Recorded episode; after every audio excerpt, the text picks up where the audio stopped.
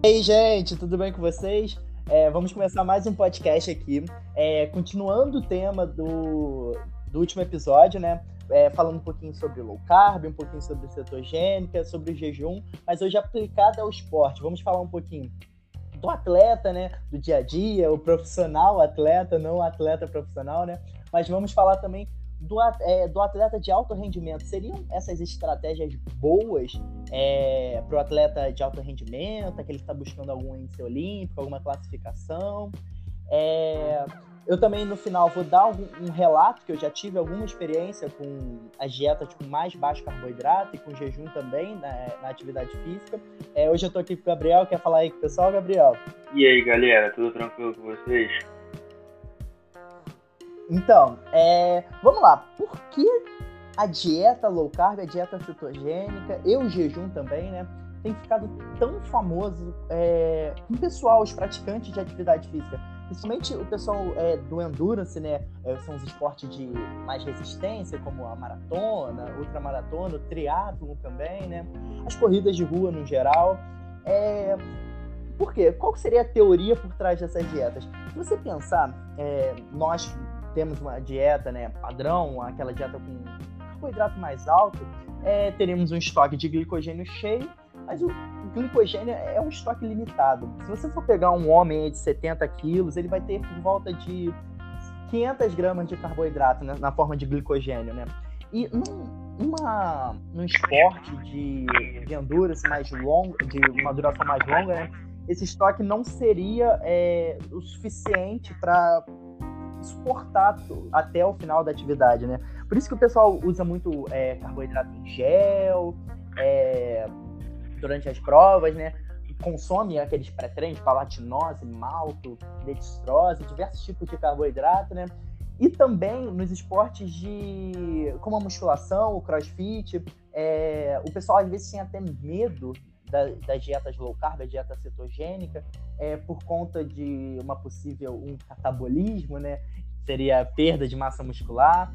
Mas então, o que, que o pessoal leva em conta? Que por conta do, é, do, da disponibilidade de glicogênio ser limitada, muito limitada, a gordura não. A gente tem uma quantidade de gordura grande no nosso corpo. Até aquela pessoa muito magrinha, ela tem uma quantidade de gordura. Então essa gordura ficaria disponível mais tempo para as pessoas, para os praticantes de atividade física. Então você não precisaria repor. E essas dietas, como a low carb, a cetogênica, que a gente comentou no último vídeo, no último episódio, é, elas proporcionam uma maior eficiência do metabolismo para a utilização de gordura como fonte de energia. Então você teria um aporte é, maior de energia durante a atividade e assim você é, não quebraria, vamos dizer assim, não teria uma fadiga mais rápida. Porque quem pratica atividade de, de longa duração ou quem gosta de assistir, sabe que ali na maratona, por volta do quilômetro 30, assim, quando você está ali, os amadores mais é, condicionados ali por volta de duas horas, é, ou então três horas. Tem o famoso muro. O que, que seria isso? Quando você, o seu desempenho parece que a sua perna fica mais pesada. E, e, uma das causas disso seria a baixa de glicogênio. Então, você fazendo uma dieta de low carb, ou uma dieta low carb, uma dieta cetogênica, você é, reduziria essa fadiga, né? É, mas, Gabriel, fala aí pra gente, tem alguma comprovação? O que, que a ciência fala? Eu também depois vou dar um pitaco falando um pouquinho sobre. O que, que você acha? O que, que a ciência fala sobre isso? Então, cara, é, a ciência fala que, por exemplo, o nosso organismo consegue armazenar cerca de 1.700 quilocalorias na forma de carboidrato, né? Seja de aproximadamente 300 na forma de glicogênio muscular, 90 na forma de glicogênio hepático e 30, mais ou menos, ali, na, na, quantidade de glicose circulante, né?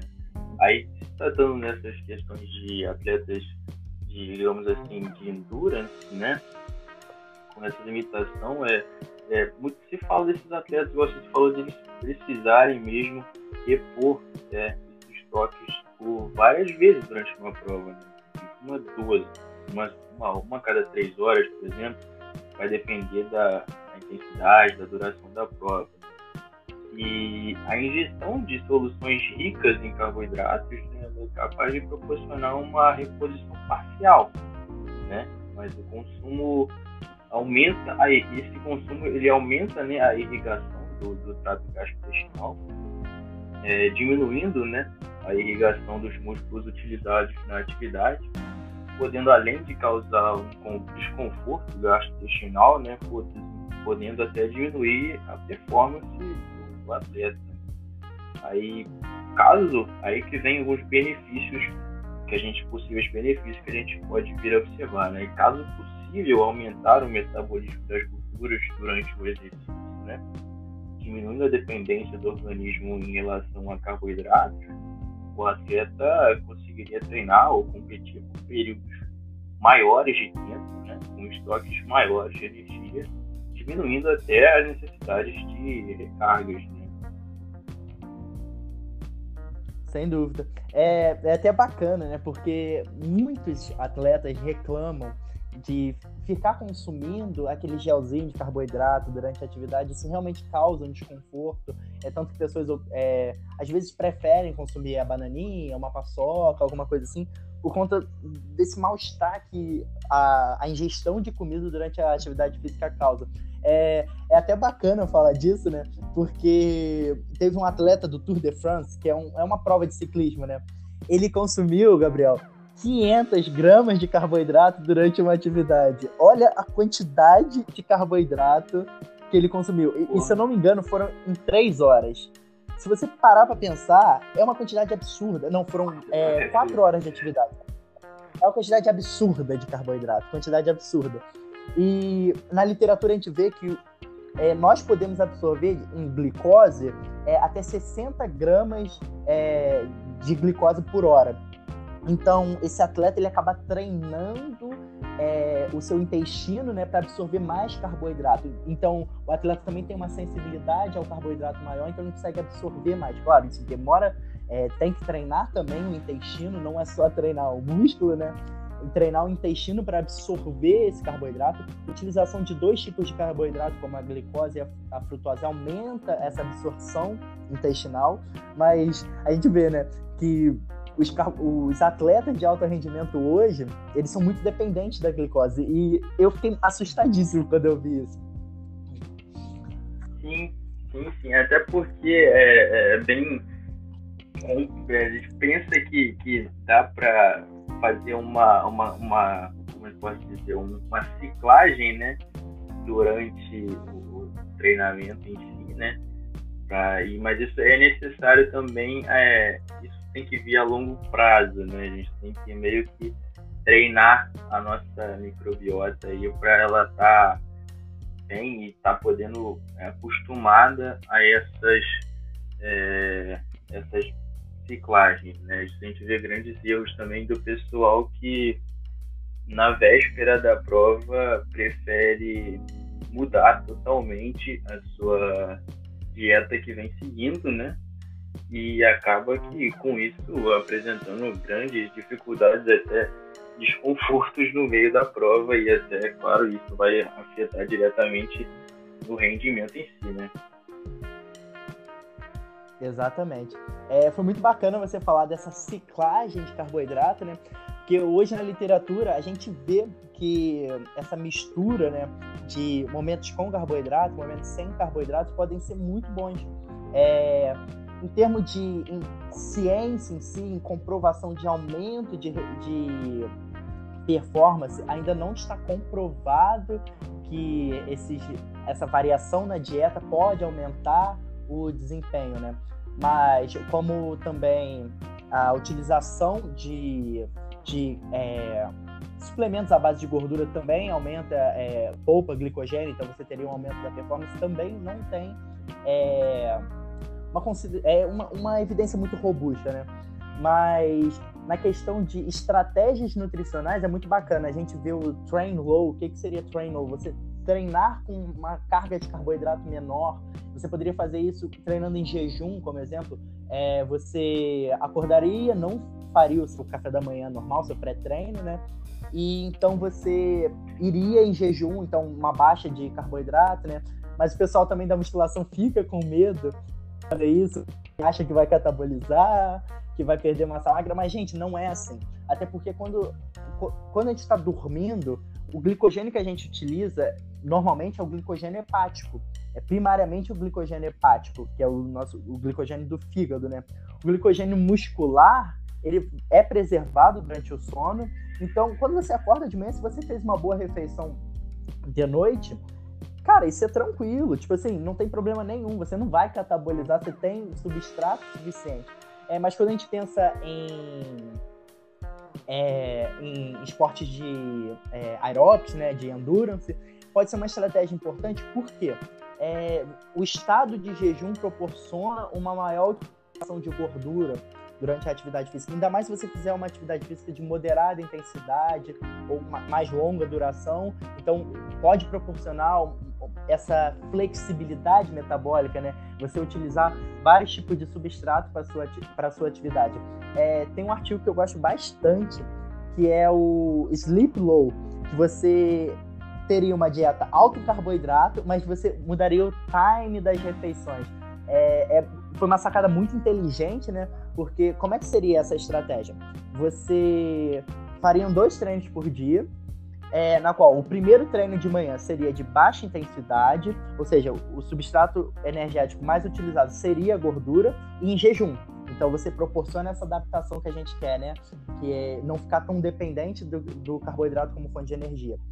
E você faria, logo após esse treino é, de manhã, você faria uma reposição de carboidratos, uma dieta bem alta em carboidratos, foram feitos com ciclistas, e na parte da noite você faria um treino de altíssima intensidade, mas com um estoque de glicogênio alto, né?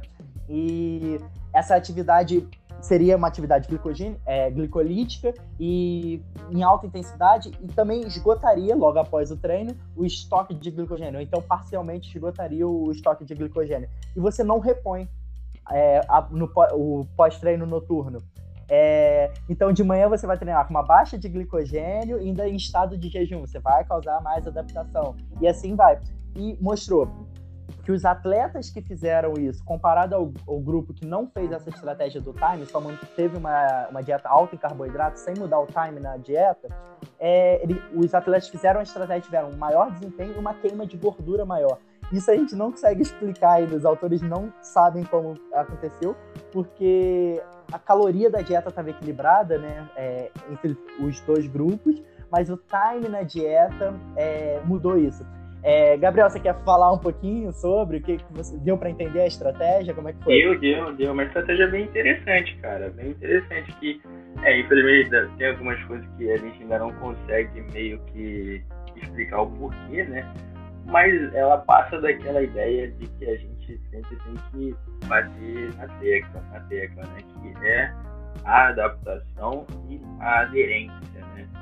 Cada um, isso vai, vai dar individualidade, logicamente, como tudo na nutrição, mas isso só vem a comprovar que é possível, né, cara? É possível é, esse, essa, esse rendimento, né? Mas tudo vai depender da, da, da adesão em si, né? Até mesmo se tratando de, de performance, né? Como você tinha falado um pouco antes, né? É, tem uma revisão muito legal que ela trata exatamente sobre isso, né? Sobre é, dieta cetogênica também, dieta cetogênica e endurance para atletas, né? É, tem, tem aumento na performance ou realmente é um efeito placebo? Ela foi bem interessante, né? Porque ela apresentou que apenas dois estudos notaram uma melhora no VO2 máximo, né? VO2 máximo, que é o teste que é considerado padrão ouro, né, para avaliação de capacidade aeróbica. Feito com indivíduos exercitando na esteira ou na bicicleta ergométrica e o consumo e, e é o consumo de oxigênio máximo, né, registrado em mililitros por minuto por quilo de peso corporal. E também é, é, apresentou que dois estudos notaram melhora, né? Mas porém em ambos a melhora aconteceu em atletas independente do regime dietético, né? A diferença entre os grupos não alcançou significância, né, estatística, né? E também um dos estudos mostrou que o aumento do, do, do VO2 máximo sem aumento de performance, né? Indicando que a dieta cetogênica pode vir a aumentar o consumo de oxigênio, né? Considerando a mesma, mesma intensidade de exercício, né? E também, dependendo, pode vir a causar até algum prejuízo né, à performance máxima, né? E também muito se fala que, nesse estudo ele fala que é possível que alguns metabólicos da dieta cetogênica, né, como o triptofano e a amônia, induzam a fadiga de maneira precoce, né?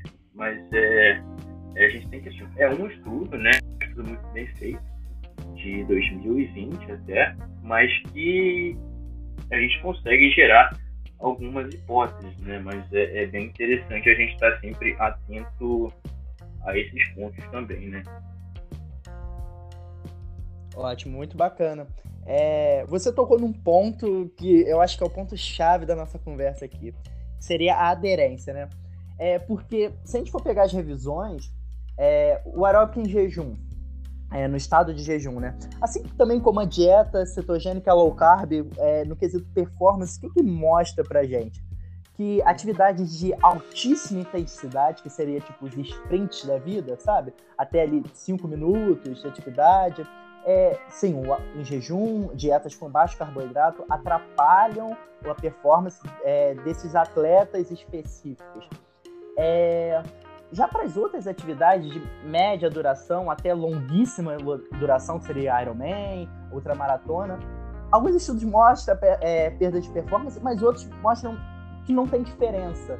Então, aí que entra o ponto que o Gabriel já comentou com a gente, que é a aderência. É muito importante isso, porque o bacana é que o treino em jejum e a dieta cetogênica e a low carb podem trazer para o atleta seria a liberdade de escolha no quesito, caramba, eu me sinto muito mal suplementando. Então, pô, eu não quero é, ficar dependente de um gel de carboidrato durante a atividade física. Isso dá uma liberdade para a pessoa, né? Conforto gastrointestinal, às vezes tá, que seja, que diminua a performance nessa pessoa específica. Mas só dela se sentir mais confortável, cara, ótimo, excelente. Para alta performance é outra história. Mas para uma qualidade de vida do atleta do dia a dia ali, que, atleta de final de semana, que quer fazer uma prova ali, melhorar sua qualidade de vida, cara, pode ser uma estratégia muito boa, excelente.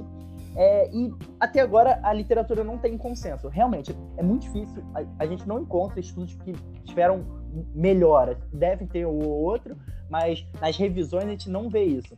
Mas alguns estudos falam moderada, tipo assim, é, não teve diferença significativa, alguma coisa assim. Então pode ser uma estratégia bacana. O treino em jejum é muito bacana, porque você acorda, aí você vai fazer lá o seu cardio, o seu treino. Cara, se você for comer alguma coisa, aquilo não vai estar tá ali, vai estar tá no processo digestivo ainda quando você for. Tá, você acorda lá às 5 horas da manhã para ir na academia às 6. Você vai fazer uma refeição ali, nesse curto espaço de tempo, não vai ter um processo digestivo efetivo para você utilizar esse, esse carboidrato, ou que seja, esse alimento como fonte de energia durante a atividade física. Então, o treino em jejum traz essa liberdade, além de promover adaptações que podem ser positivas para você, como essa é, menor dependência né, da glicose como fonte de energia. Então, é uma coisa muito válida e que vale experimentar se o seu paciente, é, ou então você mesmo aí, que quer tentar, cara, tem suas ressalvas, é, pessoas que é, utilizam é, medicamentos, podem, pode causar uma hipoglicemia. Se você for muito dependente de carboidrato, pode gerar um estresse, uma dor de cabeça ali durante a atividade física, né, um mal-estar. Mas pode ser uma estratégia bacana, sim. É, é promissor. É, diversos atletas, principalmente de maratona e de ultramaratona, de triatlo, tem mostrado resultados bacanas com, com, dieta low carb, dieta cetogênica, até porque tem atletas que cumprem provas aí, ultramaratonas de 100 km sem nada, apenas com cápsula de sal e água. Então, olha isso, você ficar horas é, correndo sem precisar suplementar, cara, isso é uma sensação de liberdade, né? Muito boa. É, Gabriel, quer comentar alguma coisa? Sim, cara, tipo, igual você mesmo falou, cara, é, trazendo até mesmo pra minha realidade antes da quarentena, né? É, querendo, assim, geralmente eu acordava, né? Estava na, e antes de ir para a faculdade, eu fazia o treino logo pela manhã, em jejum. E, lógico, sentia muito bem, sentia muito tranquilo de fazer, mas, lógico, era tudo bem, bem planejado, né? Por exemplo, a ideia de você, por exemplo, fazer um treino voltado tanto para hipertrofia quanto para a endurance, né? É, por exemplo, no caso de hipertrofia, é interessante de você fazer uma boa recarga né, na sua última refeição do dia anterior, né, para você conseguir é, fazer tranquilamente seu treino saúde. Você fazendo, fazendo isso bem, né, fazendo isso bem ajustado, todas as quantidades proteicas, quantidades de carboidratos e tal, para suas necessidades diárias, no dia seguinte você consegue fazer um treino em jejum tranquilamente.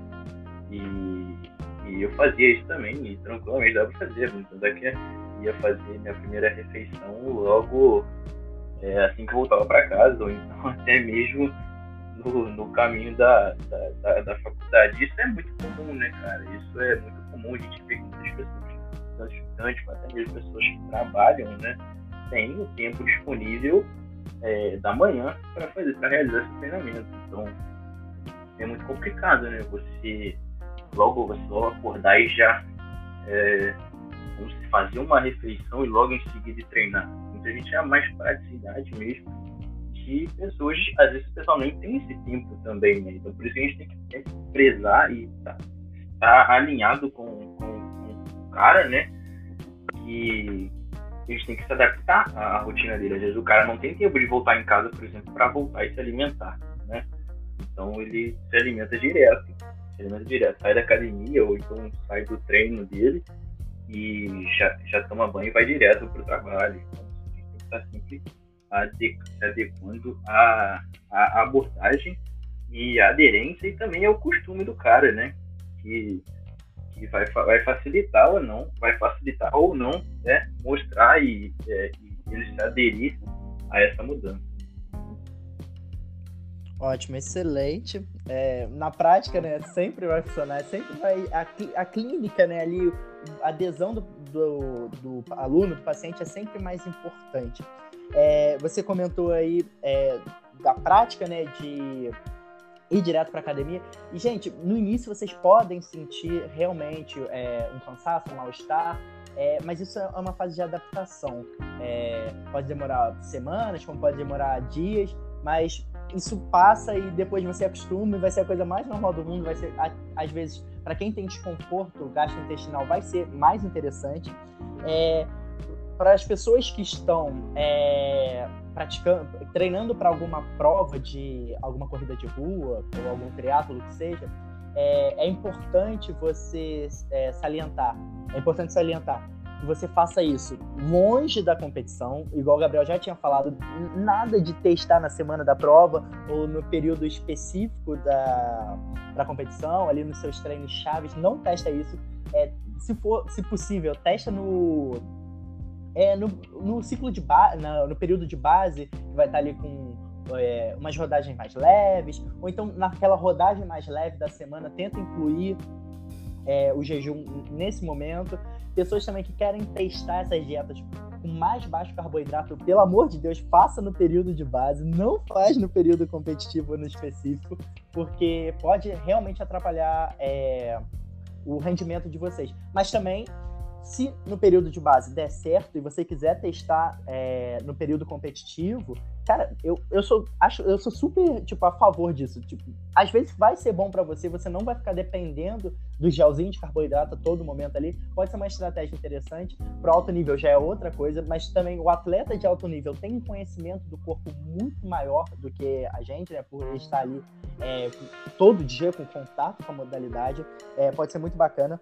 É, eu acho interessante porque as pessoas têm medo de correr em jejum, mas se você parar para pensar, os, os kenianos, que são a elite da, da maratona, eles fazem praticamente vários treinos na semana em jejum. Eles saem para correr em jejum. Até pela essa praticidade que a gente falou. O cara não vai conseguir comer para esperar digerir para sair para correr. Não tem como, ainda mais se a pessoa tem dois treinos é, no dia. Fica complicado. E eles fazem alimentação normalmente é, antes do treino, da manhã, nos dias de sprint, dos intervalados da vida, o, o que o pessoal da academia conhece como HIT, na corrida seriam os intervalados. É, que são os treinos de mais intensidade. Igual a gente tinha falado, a literatura mostra pra gente que os treinos de altíssima intensidade não é bacana fazer em jejum. Tem sim queda da performance. Mas também, pessoas já seto adaptadas, não tem problema. Elas conseguem fazer esse treino de. esses treinos intervalados de altíssima intensidade sem precisar passar, é, fazer uma refeição antes. E para as pessoas que buscam hipertrofia, também não tem problema. É, no período de cutting, que seria ali que você está tentando secar, pode ser até benéfico. A pessoa faz aquele aeróbico em jejum já normalmente. Ou se for treinar, tenta colocar os carboidratos é, do dia para a última refeição, que aí você vai estar com estoque de glicogênio cheio é, na manhã quando você for treinar. E eu acho que é isso. É... Ah, eu quero contar um pouquinho da minha experiência, né, com o jejum e com a dieta low carb. Eu já fiz dieta low carb, eu cheguei a consumir. Eu, eu acho que o Gabriel nem sabe disso. Eu já cheguei a consumir 160 gramas de gordura por dia. Você tem noção disso, Gabriel? Você tá doido? É muita coisa. Eu lembro que eu comia, eu acho que 100 gramas de pasta de amendoim. Por quê? Eu queria fazer uma dieta cetogênica, mas eu não fiz dieta cetogênica. Porque eu não tinha conhecimento, loucura, loucura da minha cabeça. Foi em 2016, 2017. Eu tava no cursinho, no pré-vestibular. Eu tentei fazer uma dieta cetogênica e eu comia muita pasta de amendoim, que eu sabia que podia comer. É, consumia azeite em tudo, mas eu tenho certeza que eu não fiz dieta cetogênica porque eu consumia muita é, proteína. Então, provavelmente a gente entrou naquele estágio de gliconeogênese mas eu não, tipo, eu não passei por um período de, de adaptação. Tipo, eu senti uma fraqueza ali inicial, mas não foi nada demais, nada que me atrapalhou. E eu tava treinando para fazer uma prova mais curta, de 5 km.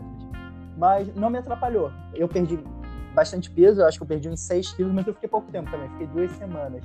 Mas foi normal. Porém, eu já fazia é, aeróbico em jejum, né? Já fazia os treinos da manhã sempre em jejum Desde 2016 eu faço treinos de jejum, já tô acostumado. Eu fazia sem querer, eu não tinha essa intenção, eu só ia pra academia e achava que isso não ia me atrapalhar. Mas é bacana lembrar disso. É, todas as provas que eu fiz de manhã foram todas em jejum. É, não me lembro hoje em dia, agora não me lembro de nenhuma prova que eu fiz é, consumindo carboidrato. É, não, nenhuma prova eu fiz, então para mim é uma coisa normal. Então é o que a gente falou, a adaptação. Você acostuma a fazer isso e se torna uma coisa normal.